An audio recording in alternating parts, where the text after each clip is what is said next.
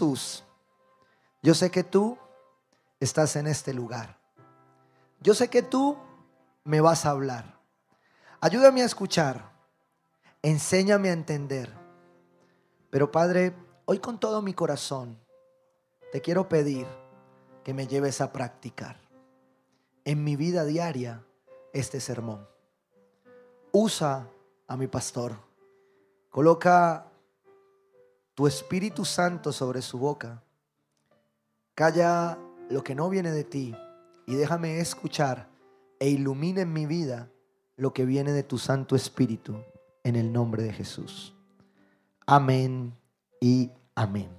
Quiero que vaya conmigo al libro de Hechos, capítulo 4, versículo 31. Dice, después de haber orado, tembló el lugar en que estaban reunidos. Todos fueron llenos del Espíritu Santo y proclamaban la palabra de Dios sin temor alguno. Padre, yo te doy gracias, Señor, por este tiempo. Lo queremos colocar en tus manos y pedirte, amado Rey, que esta oración produzca ese temblor del que tu palabra habla en nuestros corazones. Despierta los corazones adormecidos y que Padre Precioso hoy haya un temblor espiritual en nuestras vidas por hacer tu voluntad, por clamar tu dirección y tu presencia en el nombre de Jesús. Que tu Espíritu Santo venga sobre este lugar y que tu palabra sea proclamada sin temor alguno, en el nombre de Jesús. Amén y amén. Bueno, estamos en nuestra serie de, ¿cómo se llama esta serie? Unidad. Oye, oiga, qué serie tan, tan Cada que nos ponemos a predicar esto, resultan todas, lo que uno le pide al Señor a veces, eh, eh, el Señor lo devuelve en la práctica para que practiquemos esto. Y este ha sido un mes de practicar la unidad. Pero esta referencia bíblica que habla Hechos 4:31 hace referencia a algo que no quería dejar pasar por alto. Y es la celebración del Pentecostés. ¿sí? Y la iglesia de Cristo, creo, debería estar mucho más atenta eh, aunque a veces mm, vemos la celebración de la Semana Santa como un rito católico, realmente es, la recordación de los tiempos bíblicos. Y después de, la resurrección, 50 días más o menos después, em, se celebra el Pentecostés. Y aquí está hablando precisamente de esta iglesia. ¿Y por qué tomé este versículo como clave? Porque una de las características principales de la iglesia de Pentecostés, de la iglesia primitiva, de la iglesia de Cristo, era la unidad. ¿sí? Pero la unidad en qué? A través de la oración. ¿sí? Aquí dice la palabra que después de haber orado, tembló. ¿Hace cuánto usted no le tiembla después de orar? ¿Sí? Usted puede decir, ay, pastor, mi esposa me regaña cada que yo oro eso. Señor, que tiemble. Ella no entiende los contextos a veces. Pero hay muchas cosas que sí deben temblar en nuestra vida. Si nosotros oráramos, debería temblar mucho más. Y a partir de allí, con eso como base, quiero pasar donde terminamos hace ocho días, a hacer un zoom. ¿sí? Una de las cosas que hemos aprendido en esta iglesia es que cuando hay un texto que Dios quiere hablarnos, hacemos el zoom de ese texto, lo ampliamos, lo ampliamos al siguiente capítulo, al siguiente párrafo o al contexto de, de toda una historia. Y quiero leer segunda de Crónicas 7, desde el versículo 13, en una versión, una versión nueva que se llama la Nueva Biblia de las Américas, eh, que me parece muy apropiada y tiene algunos elementos de los que quiero tomar hoy. Dice el versículo 13, si cierro los cielos para que no haya lluvia, o si mando la langosta a devorar la tierra, o si envío la pestilencia entre mi pueblo, ¿quién lo envía? Quiero que usted se haga preguntas hoy. ¿Quién hace eso? Dios. Usted tiene que leer en contexto, porque a veces nosotros eh, nos hacemos preguntas y, quisiéramos vender un Dios mucho mejor al que nosotros quisiéramos. Y queremos incluso quitarle a Dios cosas que están en la Biblia y que Él ha prometido y que Él ha dicho que van a pasar o que ocurrieron por su voz, por su decisión. Y aquí hay una de ellas. El Señor está entregando una promesa, pero está diciendo que si Él manda estas situaciones, o sea, hay situaciones difíciles que son dispuestas por Dios para su pueblo. Wow, ¿cómo así, pastor? O sea, el Señor es malo ahí en ese sentido. No, es correctamente y perfectamente bueno para saber tú y yo qué necesitamos. Le voy a poner un ejemplo. Muchos discutieron eh, teológicamente em, y desde la palabra de Dios si la pandemia era algo que Dios había enviado o era algo que el hombre había producido o de dónde venía. No importa de dónde haya sido, ahora que usted y yo la pasamos, tenemos que reconocer que Dios estaba en el medio. Porque todo lo que vivimos, todo lo que sentimos, todo lo que pasamos, da cuenta de la soberanía de Dios. Y de que al final se hizo su voluntad sobre esto. Si usted lo mira en otros elementos bíblicos, va a ver a Job. Oiga, pero Job, ¿qué hizo para merecer lo que Dios eh, hace? En una conversación, digo yo, de esas charlas sarcásticas del Señor, el Señor eh, charla con el diablo y le dice, pruébelo, pruebe a mi hijo que yo no tengo problema con él. Y Job se le vienen unas. Y Dios las dispone. ¿Sí? Esta es una de ellas. Dentro de eso que hablábamos hace ocho días de las promesas, Dios le está advirtiendo al pueblo que es posible que en ese camino vengan, ¿sí? No haya lluvia. Si mando a la langosta a devorar la tierra, o envío pestilencia entre mi pueblo. O sea, que cuando esas cosas viniesen sobre el pueblo, un pueblo golpeado, atribulado, enfermo, ¿sí? El martes tuvimos que estar en la clínica por mi hija y, me, decía la, eh, la doctora, estoy recibiendo en promedio 80 niños diarios, ¿sí? Con estos nuevos virus que se han generado por el clima y por todo esto. ¿Ya? 80 niños diarios. Wow. Y, y esos son las pediátricas. El otro lado estaba full. ¿Por qué? Porque estamos en una tierra enferma. Y Dios dice que esta tierra de la promesa era una tierra que estaba enferma. Y por eso nos recordaba hace ocho días y decía, y, perdón, o si envío la pestilencia entre mi pueblo, y si humilla mi pueblo sobre el cual es invocado mi nombre, y oran, buscan mi rostro y se vuelven de sus malos caminos, entonces yo iré desde los cielos, perdonaré su pecado y sanaré su tierra. Y aquí quiero centrarme en lo segundo, en lo que hay después de humillarme, orar, ¿sí? buscar su rostro y alejarme de la mala conducta. Porque vivimos en la condición de la falta de sanidad, ya lo sabemos. Pero ya sabemos qué hacer cuando eso pase. Pero no nos podemos quedar llorando allí, tenemos que seguir pasando a qué es lo que sigue. ¿Qué va a pasar si usted y yo nos humillamos, oramos Sí, buscamos su rostro y nos alejamos de esa mala conducta. Vamos a resumirlo a la luz de esta palabra. Lo primero que dice la palabra de Dios a nivel de introducción es que Él oirá nuestras oraciones. ¿Cuántos oran aquí?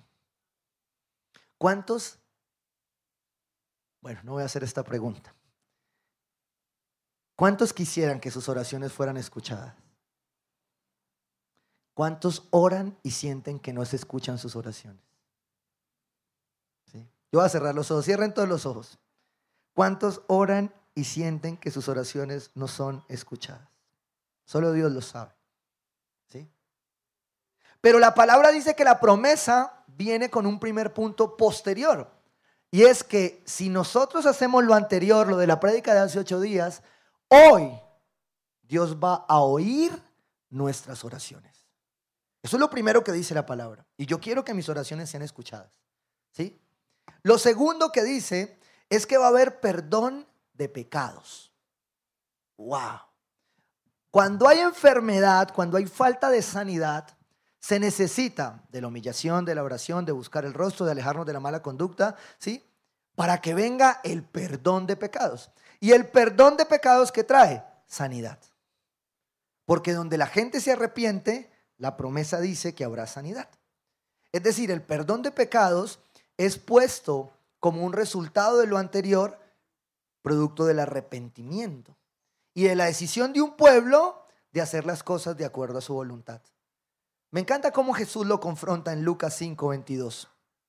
Jesús está en una discusión con unos fariseos que están diciéndole algunas cosas y dice ahí Lucas 5:22, pero Jesús supo lo que estaban pensando y les dijo, ¿por qué razonan así? ¿Qué es más fácil decir? ¿Tus pecados quedan perdonados? ¿O levántate y anda? Pues para que sepan que el Hijo del Hombre tiene autoridad en la tierra para perdonar pecados, se dirigió entonces al paralítico.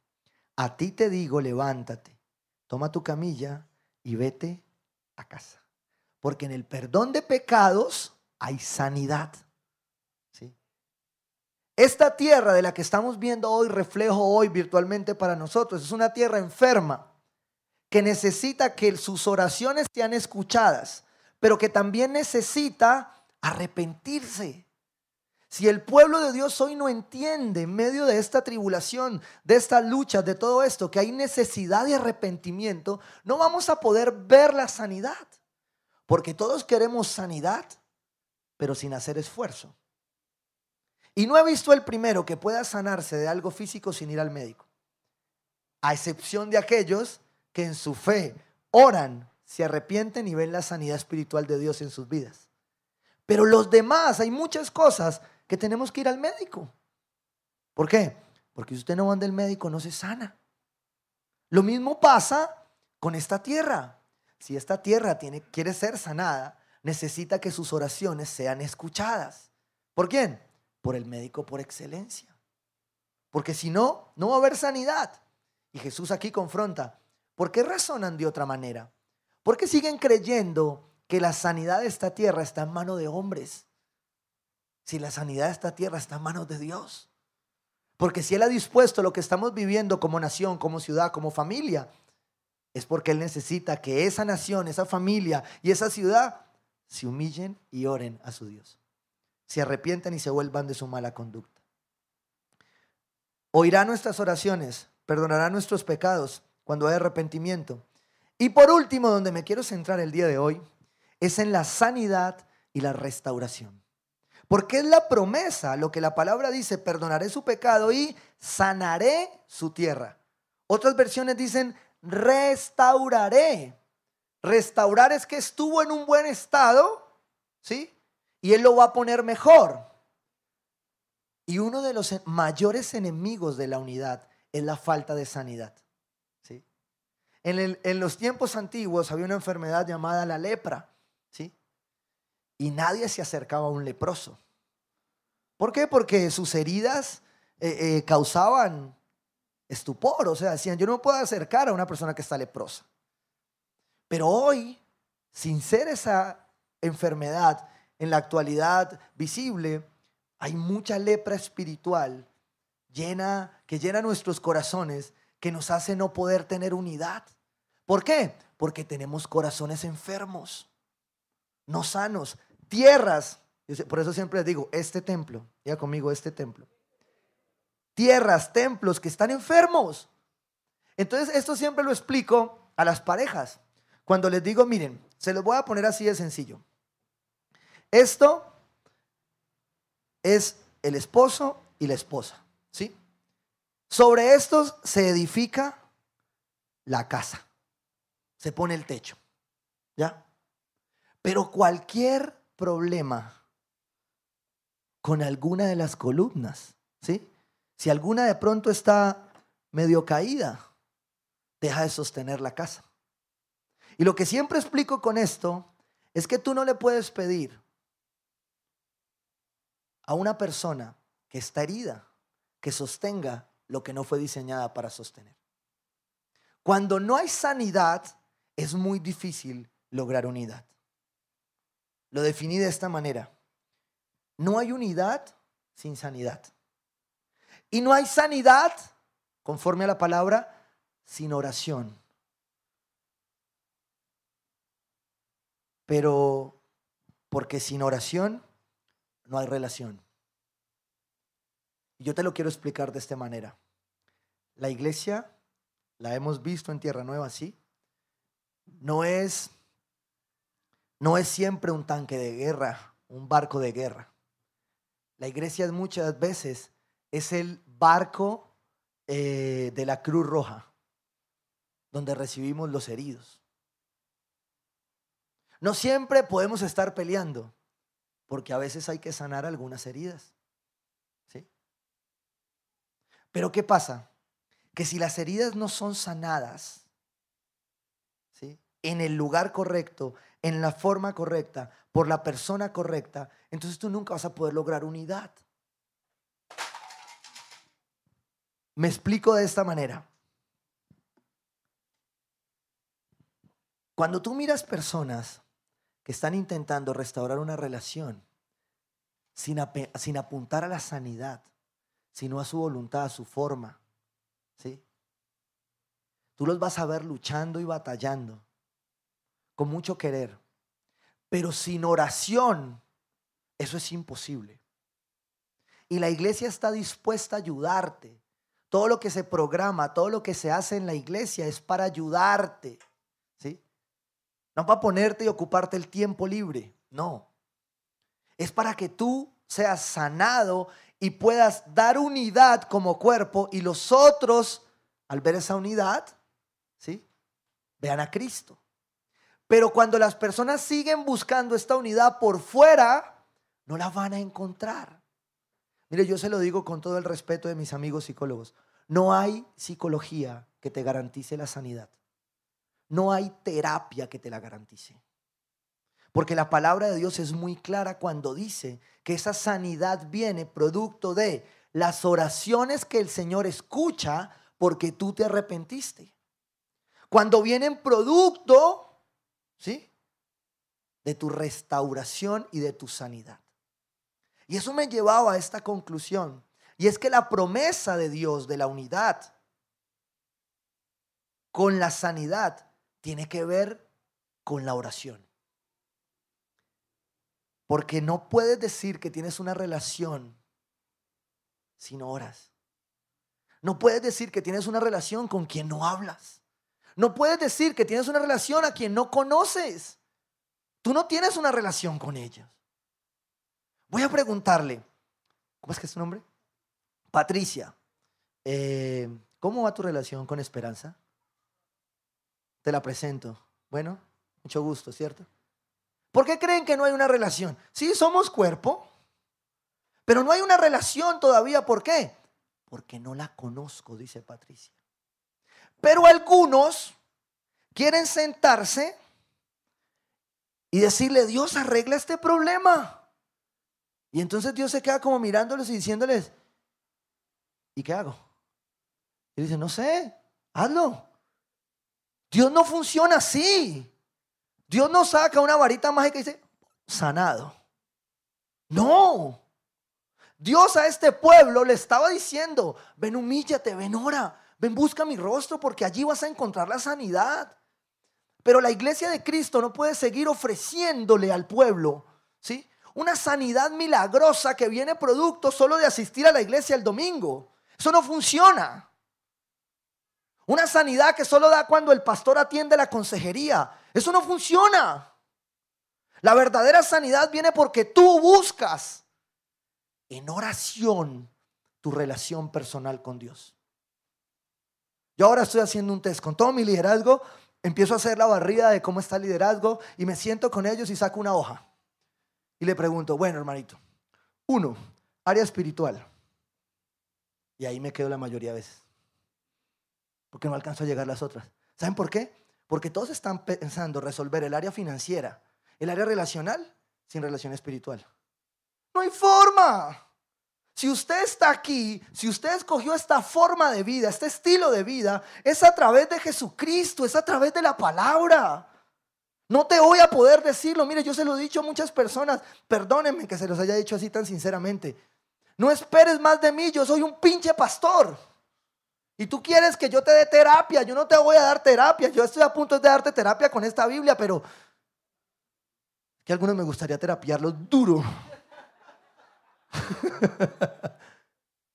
pero no esperes que lo que Dios ha diseñado se simplifique en cosas tan naturales.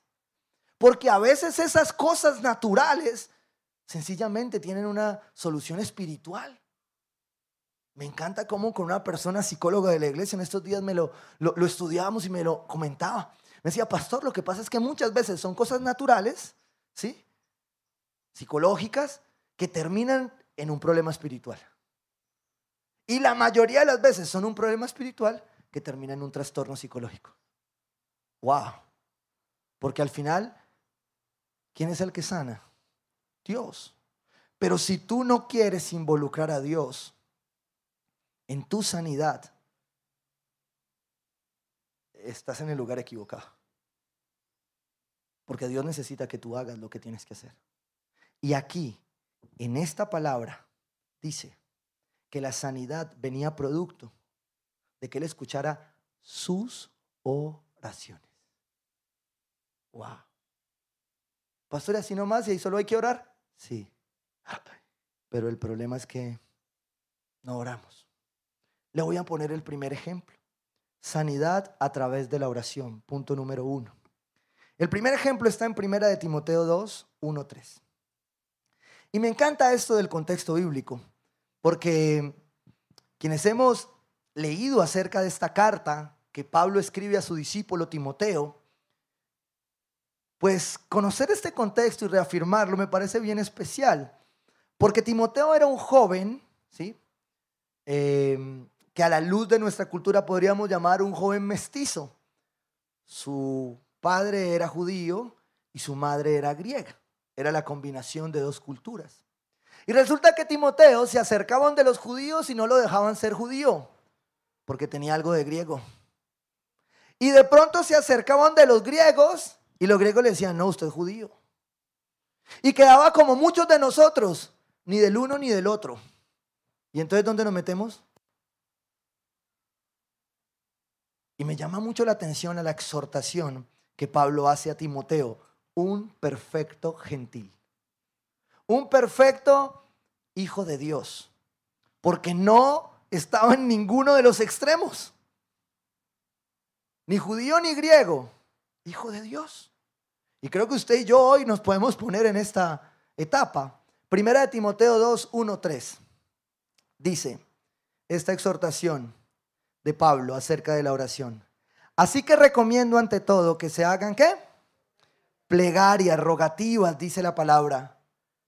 Oraciones, súplicas y acciones de gracias. ¿Por quién? Por todos. Por todos. Y aquí retomo algo que le escuché alguna vez al pastor del tabernáculo de Brooklyn. Y él decía, mira, tú quieres ver la fama ¿sí? de la iglesia, ve el domingo. ¿sí? Ahí ves la fama de la iglesia. ¿Tú quieres ver la fama del pastor? Eh, ve a mirar la reunión de BC en nuestro caso. ¿sí? Ya vamos desmejorando. Pero ¿quieres ver la fama de Jesucristo en esa iglesia? Ve a las reuniones de oración. Y cuando yo leo esto, yo solo tengo que pedirle perdón a Dios. Porque no hemos orado lo que se nos ha pedido. Pero reclamamos resultados. Pero Dios, ¿cómo es que no hace esto? Pero Dios, ¿por qué es que? Pero ¿qué es que? ¿Qué es que? Y aquí Pablo está exhortando a un joven a decirle, hagan plegarias, oraciones, súplicas y acciones de gracias por todos, unos por otros, dice Pablo en otro pasaje. Pero mire lo que sigue a continuación, que se pone mejor, muy actual. La palabra es muy actual. Especialmente por los gobernantes y por todas las autoridades, para que tengamos paz y tranquilidad y llevemos una vida piadosa y digna. Wow. Recibieron un video ahí por Telegram. Alguien me compartió este video que me encantó. Cuando vi esto me gustó mucho. Quiero que usted lo vea.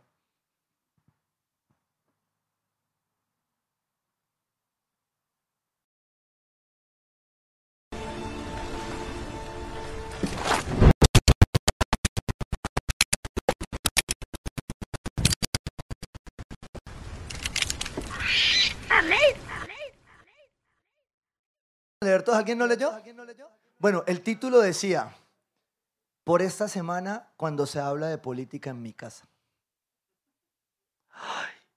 Yo lo iba a traducir cuando se habla de política en mi iglesia, pero no quise.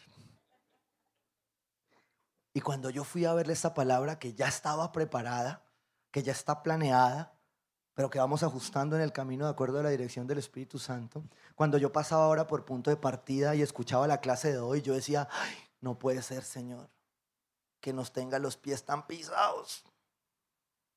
Porque dice la palabra, especialmente por los gobernantes y por todas las autoridades. ¿Para qué? Para que tengamos paz y tranquilidad y llevemos una vida piadosa y digna. Si esta nación no vive en paz, es porque usted y yo no hemos orado lo que debemos orar. Así de sencillo. Si su casa no está en paz, es porque usted no ha orado lo que tiene que orar por su casa. No se enojen conmigo. Porque no digo el amén. Pero bueno. El versículo 3 dice, esto es bueno y agradable. ¿A quién? A Dios. Usted no ora por un gobernante porque su pastor se lo pide. Usted ora por un gobernante, por una autoridad, porque eso es lo que manda la palabra de Dios. Y no importa cuál quede, le toca orar por él antes y después. Eso es lo que dice la palabra de Dios. Pues Él quiere que todos sean salvos y lleguen a conocer qué? La verdad. Por su oración y la mía en unidad como cuerpo, nuestra tierra es sanada y nuestros gobernantes, bajo la voluntad de Dios, algunos se volverán al Señor, otros no. Y también es la voluntad de Dios que usted y yo lo vivamos. Pero tu responsabilidad como hijo de Dios, como cristiano. Ay, pastor, y la iglesia si se mete en eso de la política, yo le paré poco, mi hijo. Lo que pasa es que algunos andan metidos en lo que no es. Pero usted y yo sí tenemos que estar en política. ¿Cómo? En oración. Usted y yo tenemos que dejar de estar viendo, ¿sí? Como la película esta, como en casa nos golpeamos, nos lastimamos porque pensamos diferente, pero ninguno tomó la iniciativa de arrodillarse a orar por lo que cada uno está viendo. Porque de pronto lo que Dios está viendo en eso es que tu visión y la mía son complementarias, pero a la luz de esto, no de lo que el mundo nos dice. Usted y yo tenemos la palabra de Dios para discernir estos tiempos. ¿Nos vamos a poner a pelear igual con todos? No. Pablo exhorta y nos demanda que oremos por todos, pero en especial por los gobernantes. ¿Sabe cuándo escribía Pablo esta carta? La escribía en medio del gobierno de un hombre que fue perverso llamado Nerón. Había un circo que llamaban el circo romano, el circo de Nerón, y allí mataban cristianos. Y Pablo escribe esta carta en medio. Pablo está loco. ¿Cómo vas a pedir que ore por un gobernante perverso como esto? Bueno, el apóstol Pedro, ahí más adelante, dice que por todos, incluidos los insoportables. Y Dios está llamando a su iglesia a mantenerse en oración para que haya sanidad. Dios está mandando a su iglesia a bajarle al nivel almático que manejamos. porque es que el alma nos gobierna a veces bastante. Yo a veces digo, bendita la hora que al pastor Pedro se le reveló ese por principios y no por emociones. Porque yo a veces digo, no, eso está como mal. Pero estoy que me lo tatúo. Ay, porque es que somos emocionales y almáticos. Y el alma a veces no sale. Entonces, cuando el alma sale, usted se encuentra personas que se atreven a decirte, no, paso, no, no, no, yo tengo que solucionar eso pero tenemos que orar. No, pero pues tiene que haber otra solución. Y yo, pero hay que orar. No, es que ni para eso tengo tiempo, pastor. Y entonces, ¿cómo ilusionamos? Si tú quieres buscarnos, buscar la iglesia, buscar el cuerpo de Cristo para solucionarlo de la manera de Dios, tú no me puedes pedir que lo soluciones sin oración. Mis líderes saben. A mí se me puede ir el tiempo de una reunión en oración y no alcanzar a hacer el resto, pero fue suficiente. Lo otro se hace por añadidura. Decía un dicho eh, muy especial que en, en temas de liderazgo se usa, y decía es, dime que hay que tumbar un árbol y dame seis horas. Y me dedicaré cuatro a afilar el hacha y dos a tumbar el árbol. ¿Cuánto tiempo tienes en oración con Dios? ¿Cuánto tiempo tienes en intimidad con Dios? ¿Cuánto más le vas a seguir reclamando a Dios tu restauración y tu sanidad sin orar? No hay, no la hay. ¿Cuánto tiempo más vas a reclamar la sanidad de este pueblo, de esta tierra, si no cumples tu rol de orar por ella, de orar por tus gobernantes? Miren, yo, a mí me mandaban dentro de todas las porquerías que han mandado esta semana. ¿Sí o no? Porque la mitad son porquerías. Pero me mandaban una donde el 10 de mayo se colocó un proyecto de ley en el Congreso de la República que dice que usted y yo no vamos a poder hablar con alguien que tenga una duda en su identidad de género. Y que si yo, por ser consejero, lo hago, me voy a la cárcel. Para que me vayan a visitar. ¿Sí? Pero por eso la iglesia no ha convocado una reunión de oración. Porque es más fácil criticar y juzgar a quien puso el bendito decreto que arrodillarnos a clamar y orar al Señor por su misericordia sobre esta tierra. Porque al final eso está escrito en la Biblia. Seremos perseguidos. Y ya no tenemos que esperar más. Ya está ahí a la puerta de la esquina. Y eso no es de un partido. Eso no es de un lado del otro. Es lo que el enemigo quiere sembrar en este mundo, que se pierde. Pero tu responsabilidad y la mía, ¿quiénes tienen hijos aquí? Es duro criar hijos, ¿sí o no? Voy a decirlo así honestamente, da miedo a veces. Porque uno se quiere equivocar. Porque uno quiere que sus hijos se pierdan. Pero cuando yo escucho eso, digo, Señor, ¿y qué hago? Y el Señor me decía, cuando venga eso, cuando venga la peste, cuando venga lo malo, tú humíllate y llora. Porque allí es donde yo voy a sanar la tierra y usted y yo seguiremos siendo remanente. Miren, intentar sanarse sin oración es como esta lámpara. ¿Sí la ven? Por ejemplo, miren, ahí prendió, ¿cierto? ¿No? ¿Por qué? ¿Por qué? No espere, papito, que a usted le prenda el alma, le prenda la mente si usted no se conecta a la fuente. Y no hay otra forma de conectarse. Yo sé que aquí usted viene y le da un ratico, pero si esto no es en intimidad, esto no prende. Los que somos ingenieros de sistemas sabemos, cuando hemos atendido call centers de servicio al cliente, y uno, sí, señora, claro, ¿cómo le puedo ayudar? No, mire, es que hoy amaneció malo el computador. Y uno ya sabe las de Dumi, ¿no? Eh, ¿Lo prendió? Ay, se me olvidó. Después uno sigue bajando. No, sí, yo le hundí el botón y no prende. Mm, por favor, revise la conexión eléctrica. ¿Está conectada? ¿Sí? Y ella dice, ay, alguien lo desconectó. Miren, así nos vemos usted y yo cuando queremos pretender sanarnos, solucionar nuestros problemas como hijos de Dios, buscando herramientas del mundo. Cuando no tomamos siquiera la palabra de Dios para saber qué va a pasar. Y aquí me encanta hacer un énfasis siempre de las mamás protestantes evangélicas con las que muchos crecieron. Yo, mi mamá se volvió evangélica ahora. Pero sé que muchos crecieron con mamás evangélicas que les predicaban y que solo sabían dar Biblia a la lata. Ahora somos tan débiles, tan débiles que no les podemos dar bibliazos. Ay, no, pero es que es un bibliazo, pastor. Y yo, pues ojalá le pudiera dar física, mijo. Pero no le puedo dar un versículo porque es muy fuerte. ¿Perdón? Si es lo que dice la palabra, arrepiéntete, deja de pecar. Ora a tu Dios, humíllate. Me hubiera encantado ser Juan el Bautista. Pecadores, arrepiéntanse. Y ese no tenía filtro. Por eso lo arcaron. Ve, perdón, le cortaron la cabeza. Porque no hablara más. Si usted y yo no estamos dispuestos a eso hoy, estamos en el lugar equivocado. Porque el cristianismo tibio no es suficiente para pasar lo que estamos pasando. Y lo que estamos pasando es malo. ¿Sabe cuándo se da cuenta uno que es malo? Cuando usted tiene que llegar a decidir y no sabe cuál es peor. Y usted, usted dice, pues la moneda. Mentira, no entiendo.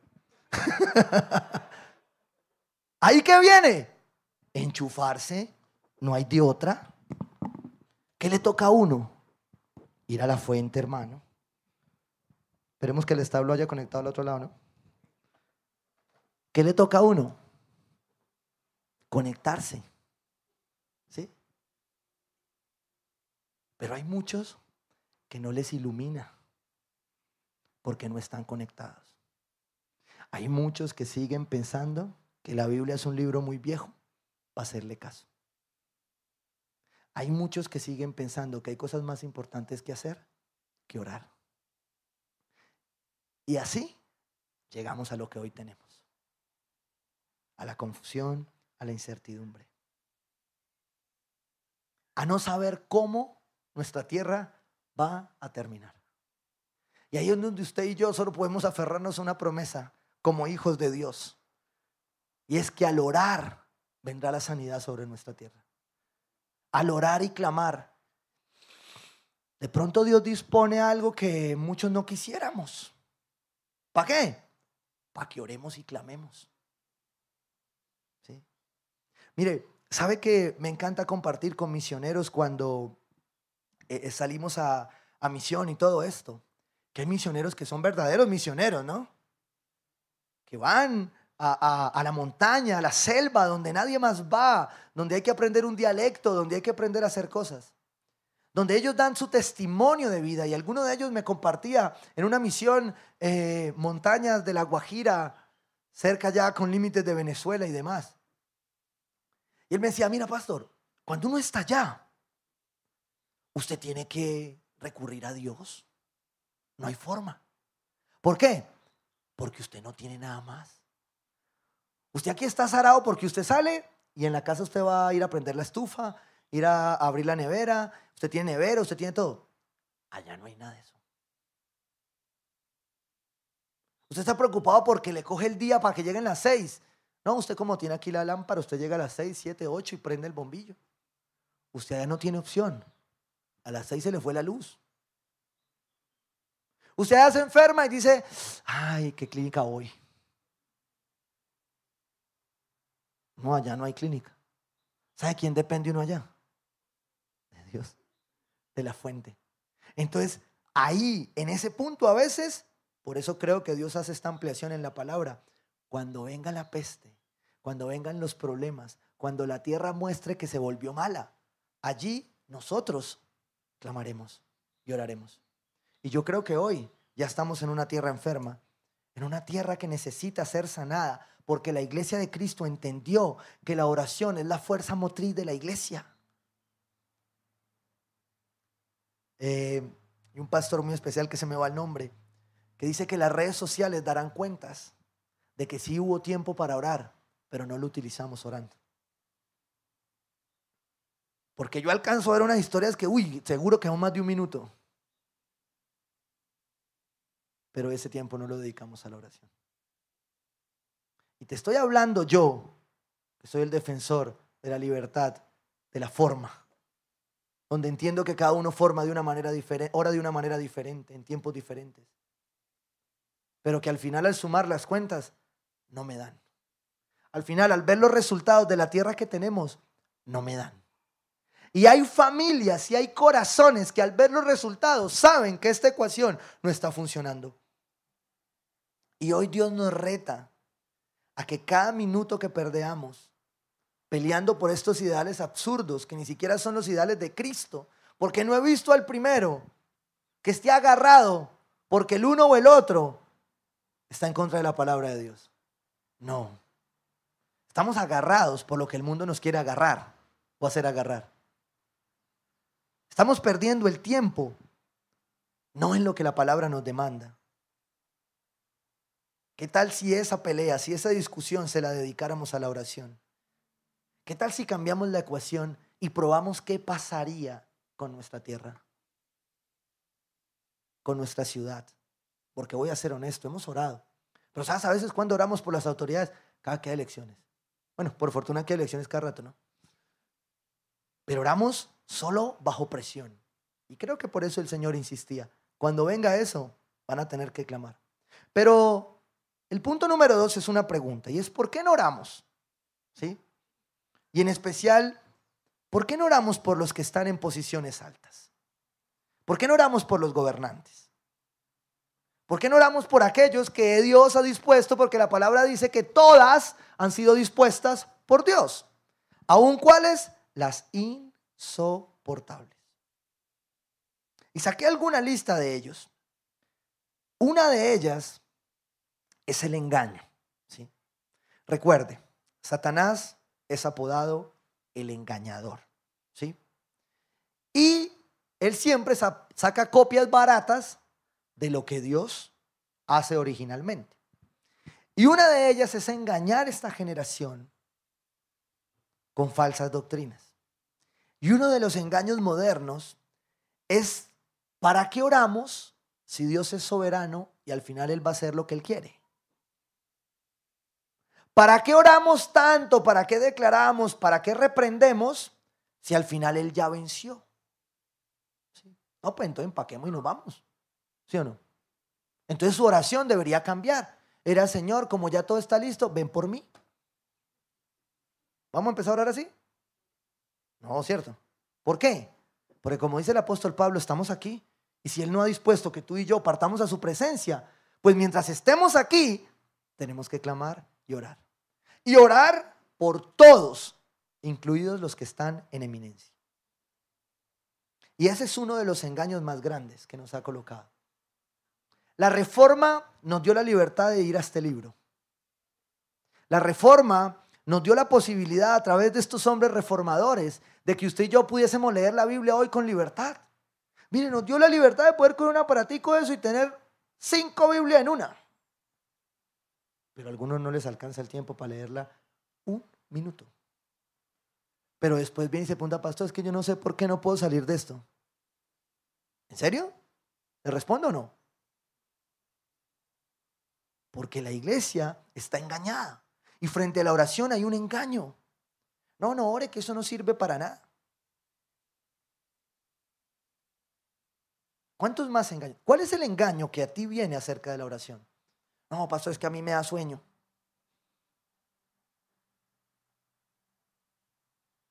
¿Mm? ¿Cuál es el engaño? No, pastor, es que yo siento que estoy hablando solo. Bueno, hay un engaño. Y tú tienes que encontrar cuál es la raíz de ese engaño. ¿Sabes por qué sientes que estás hablando solo? Porque no has comprendido y no has entendido y no has recibido la iluminación de que Cristo vive y está contigo. ¿Cuál es el engaño? Porque yo voy a ser honesto nuevamente. No hay cristianismo sin oración. Tú puedes asistir a la iglesia, pero si tú no oras, no eres cristiano. Yo creo que el otro dentro de no va a venir nadie, pero bueno, sigamos. Tú puedes venir a la iglesia, pero no ser hijo de Dios. Y una característica de un hijo de Dios es una persona que aprendió a depender en oración. ¿De quién? Del Padre. Ah, yo amo a mi Jesús. Mateo 6, 9, 10. Ustedes deben orar así. Papito Dios, Padre nuestro. Wow. ¿Saben cuál es el mayor enemigo de por qué no oramos? La orfandad. ¿Sabe por qué es más fácil sentarnos a criticar si el malo es uno o el malo es otro? Porque seguimos viviendo como huérfanos. Usted podría creer que hay gente que todavía está peleando con Cristóbal Colón. ¿Usted me cree eso? Ay, Dios mío. Usted y yo tenemos a Jesucristo. No puedo entender cómo un hijo de Dios está peleando por algo que pasó hace 200 años. Cuando usted debería estar es hoy clamando para que ese gobernante entienda lo que Jesucristo hizo por ti, por mí y por él. Porque cuando eso pasa, hay nuevo, hay una nueva vida. Pero si tú sigues anclado como huérfano a lo que no te hicieron, a lo que no te dieron, a lo que no tuviste, es porque no has entendido el principio fundamental de la oración. Y es que es la conexión con tu Padre. Y muchos de nosotros hemos tenido destruido esa conexión. A muchos de nosotros se nos peló el cable por una mala relación paterna, por un padre ausente, por líderes que ejercieron mal su autoridad, que los hay, por autoridades malas, pervertidas, que las hay, pero eso no me quita a mí la responsabilidad de orar. Padre nuestro que estás en el cielo, santificado sea tu nombre. Venga tú, reino. Ay, pastor, los cristianos se llaman estar en política, le parece poco, papito. Si la oración básica que Jesús le enseña a sus discípulos le dicen, oren para que el reino de los cielos se establezca sobre los reinos terrenales. Pero usted sigue pensando que es ir a meterse allá. No, hay unos que van a ir a mandarlos a Dios los manda allá como corderos. Pero a los que no nos ha llamado allá, ¿qué tenemos que estar haciendo? Rogando acá. Y lo mismo pasa en una casa, lo mismo pasa en una empresa. Ustedes deben orar así, Padre nuestro que estás en los cielos. El enemigo más grande de la oración es la orfandad. Y el segundo es la confusión de la autoridad. Porque la orfandad desfigura la autoridad. Cuando usted es huérfano, usted no acepta autoridad. Y si usted quiere orar por un líder y quiere orar específicamente por algo, ore para que el Espíritu Santo revele ¿Qué tanta capacidad tiene ese líder de someterse a autoridad? Porque aquel líder que no es capaz de someterse a autoridad es un líder huérfano. Y un líder huérfano siempre se va a quedar reclamando y nunca haciendo. Por eso nuestra oración por estos gobernantes y por estas autoridades es porque ellos conozcan al Padre. Es porque ellos se vuelvan en su corazón a Cristo. Es porque ellos puedan entender que hay algo nuevo para que le den algo nuevo a esta nación. Sino que nos van a dar, pues lo que venimos cultivando hace 200 años. ¿Sí? Rencillas de un lado y del otro. Un día los pintamos de azul y rojo. Ahora tenemos lo mismo, pero sin colores. Ya le pusimos otros colores más frescos y más chéveres. Pero es lo mismo, cuando ves las raíces es lo mismo. La misma orfandad, la misma amargura, el mismo dolor, el mismo reclamo porque nunca hemos podido ponernos en unidad, porque nuestras heridas son tan grandes que no, nos dejan acercar. Estos días un hermano de la iglesia muy lindo me mandó la cirugía de la mano de su esposa. Y yo dije, desgraciado, quedé mareado y todo después de ver todos los cables de la mano de la esposa ahí en la foto. Pero la pregunta es, ¿Qué tan sano estás tú para acercarte a las heridas de tu hermano? Porque cuando otro te expone una herida, ¿sabes qué te está diciendo? Yo confío en ti. Por eso me acerco a ti. Porque a ti no te ha importado que yo esté herido para yo acercarme. Y por eso Pablo hace esta exhortación a que oremos por todos, para que cuando estemos sanos podamos seguir sanando. Y no importa quién quede, no importa quién esté. Tú y yo tenemos que seguir clamando para que el reino de Dios se establezca sobre nuestra nación, sobre nuestra ciudad y sobre nuestra familia. Porque es el reino de los cielos el único que nos va a permitir ver la justicia de Dios. Pero eso no se recibe cuando hay orfandad. Por eso Juan 1.11 dice, vino a, los que, a lo que era suyo Jesús. Pero los suyos no lo recibieron. Mas a cuanto lo recibieron, a los que creen en su nombre, les dio una potestad, un derecho. ¿Cuál? Ser hijos de Dios. Aquellos que no son hijos de Dios no van a entender lo que yo te estoy hablando hoy. Porque solo un hijo de Dios entiende el valor de la oración para restaurar y sanar una tierra. Solo un hijo de Dios entiende el valor de la oración para restaurar y sanar un corazón. Claro que esta iglesia es un buque para recibir los enfermos y claro que los vamos a ayudar y los vamos a sanar, pero quiero que entiendas que hay algo que yo no puedo hacer por ti. Y es que esa relación es personal. Aquí te ayudamos a que del grupo se convierta en personal. Pero tú no puedes seguir pasando tiempo esperando a que otros hagan por ti lo que solo tú puedes hacer. Porque esa oración que trae sanidad sobre tu tierra es personal. La exhortación de Pablo es a ese pueblo. Porque cuando un pueblo entiende que es hijo de Dios, ya no hay huérfanos, entonces ahí viene una identidad correcta. ¿Y sabe qué pasa cuando viene una identidad correcta? Usted no depende de si es muy bueno o es muy malo. Usted puede eh, juzgar con un criterio bíblico objetivo para concluir sencillamente que no hay hombre perfecto, que hay unos más malos que otros, pero que la palabra le demanda a usted orar por ello. Y entonces usted lo juzga bajo una identidad clara bíblica. ¿Cuál es una identidad clara bíblica? Es que cuando usted tiene una relación con Dios, entonces usted entiende que usted es importante. Diga, soy importante. Que usted está seguro en Cristo y que usted es aceptado por Cristo. Porque no importa cuál nos persiga. Si vamos a ser perseguidos, tenemos igual que estar seguros de esto. ¿Sí? De que Él ya nos hizo importantes. De que Jesucristo en la cruz restauró esto. De que Él nos hizo seguros en Él y de que somos aceptados en Cristo. Cuando usted entiende esto, entonces usted puede pasar al tercer nivel. Ya usted sabe que la, sanidad viene a través de la oración. Ya usted entiende entonces por qué es que no oramos. Y usted trabaja en ello. Pero ya ahora entiende usted para qué ora. Y ahí, primera de Timoteo 2, desde la parte B, lo dice muy claro. ¿Para qué oramos?